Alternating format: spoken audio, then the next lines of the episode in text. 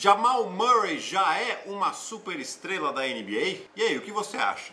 Já coloca aqui para mim nos comentários se você acha que ele é uma super estrela ou ainda precisa remar um pouquinho. Bom, hoje nós vamos falar do top 5 jogadores jovens que se aproveitaram muito bem desses jogos lá em Orlando. São cinco jogadores até 23 anos, alguns já com algum certo destaque, mas principalmente que não tinham tido um certo protagonismo e que apareceram. Então, começando pela quinta posição, Lugens Dort.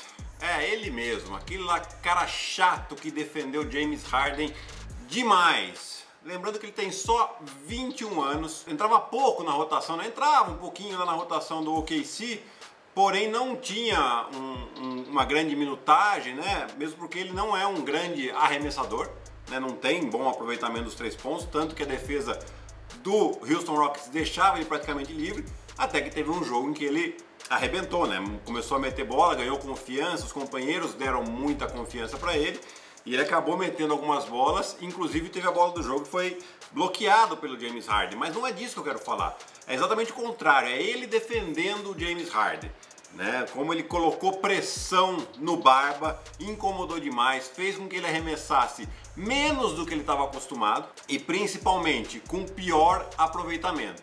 Então, se o OKC conseguiu levar uma série contra o Houston Rockets para sete jogos, muito tem a ver pelo que o Lugens Dort fez.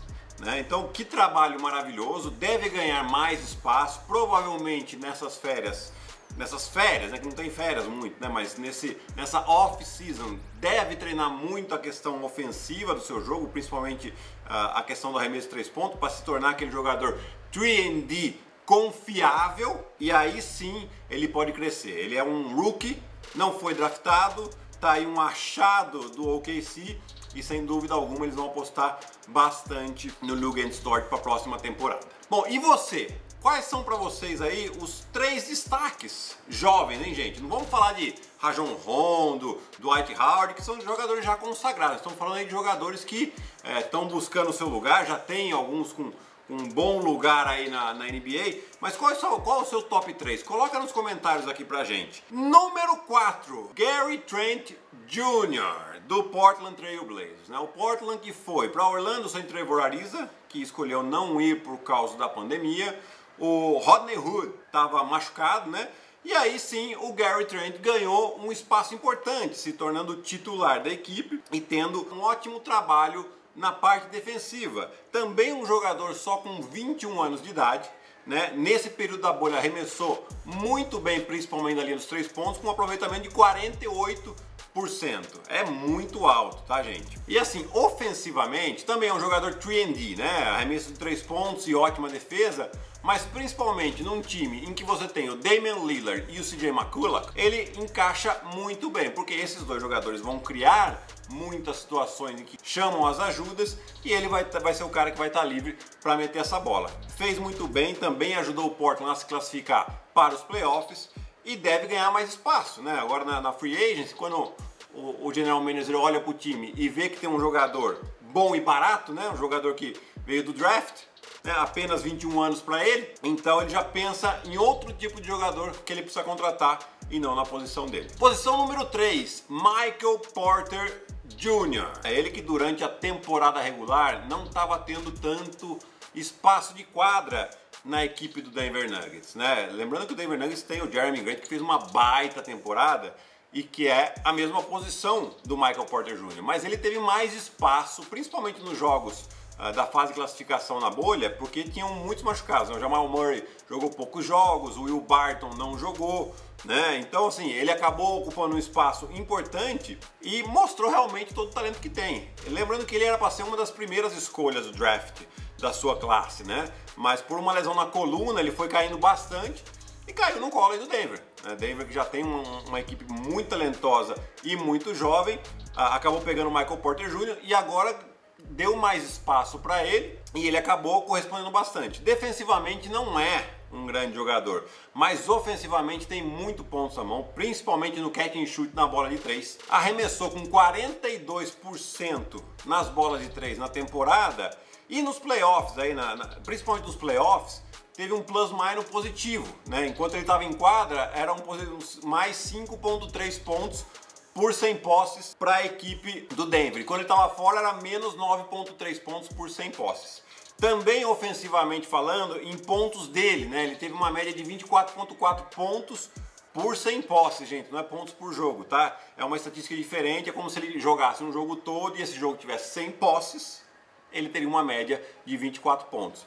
Também é um jogador que a equipe do Denver deve apostar. Eu ainda acho que Denver vai tentar manter o Jeremy Grant na equipe, né? Mas se ele sair, caso ele saia porque ele tem uma opção de sair do contrato e testar a, o mercado, o Michael Porter Jr. pode ser esse jogador que vai suprir, pelo menos ofensivamente, o que fazia o Jeremy Grant. E pessoal, se você ainda não se inscreveu no nosso grupo do Telegram, eh, a gente tá, o link tá aqui embaixo, tá? Entra lá que tá bem legal, tem, tenho sempre postado algumas notícias, algumas mensagens do que está acontecendo agora em off-season, vai ser mais sobre mercado, sobre curiosidades, mas a gente sempre coloca alguma coisa lá, eventualmente alguma promoção que a gente faça, a gente coloca lá também tá? Então é só clicar no link aqui embaixo você já entra no nosso grupo do Telegram. Posição número 2. Tyler Hero, o jovem de apenas 20 anos do Miami Heat, que fez um baita de um playoff. Foram 20 jogos seguidos com 10 pontos ou mais. Ele bateu o recorde entre os calouros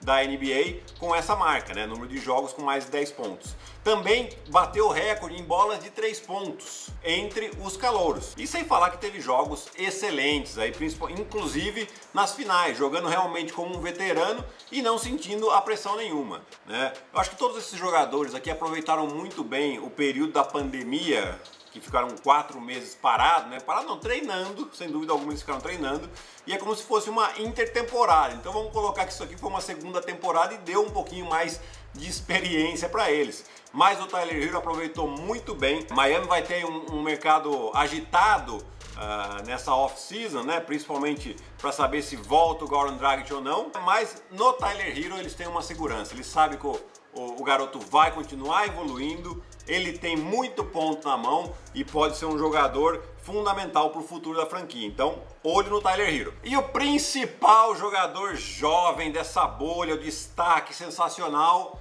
foi Jamal Murray. É claro que o cara já é uma, uma estrela, enfim, já ganhou até um status importante dentro do Denver quando ganhou uma extensão de 170 milhões de dólares para os próximos cinco anos. Né? É um jogador que tem apenas 23 anos, gente. É muito novo. Mas ele era uma estrela, mas ele deu um salto de qualidade muito importante, principalmente nos playoffs, né? Assumindo ainda mais a responsabilidade no ataque, tirando um pouco da pressão de cima do Jokic, né? E principalmente as bolas difíceis, as bolas de três pontos, em que a equipe precisava para encostar no jogo, para virar um marcador, ele tomou esses arremessos, esses riscos e foi um jogador fundamental. Jogos de 47 pontos, de 50 pontos, dois jogos de 50 pontos numa mesma série, ou seja, foi se colocando em, em, em categoria de Michael Jordan e Allen Iverson a, a ter feitos como esse, tá certo? Então é um jogador que realmente eu espero que agora durante a temporada toda que vem ele assuma esse protagonismo por todo o período, né? Ou seja, que ele tenha mais pontos na mão, que ele fique mais com a bola embaixo do braço e divida mais mesmo essa responsabilidade com o Jokic. Aí vai ficar muito mais difícil para os adversários. Ele mantendo essa, esse nível e o Michael Porter Jr. continuando na sua evolução, essa equipe do Denver pode dar muito trabalho na próxima temporada. Onde eles precisam melhorar? Defensivamente. Né? Mas isso aí é assunto para outro vídeo. Hoje eu fico por aqui. Espero que vocês tenham gostado. Deixa aqui o seu like se gostou desse vídeo e principalmente deixa nos comentários quem que você acha que faltou nessa lista. Tá bom? Um abraço pessoal, até a próxima.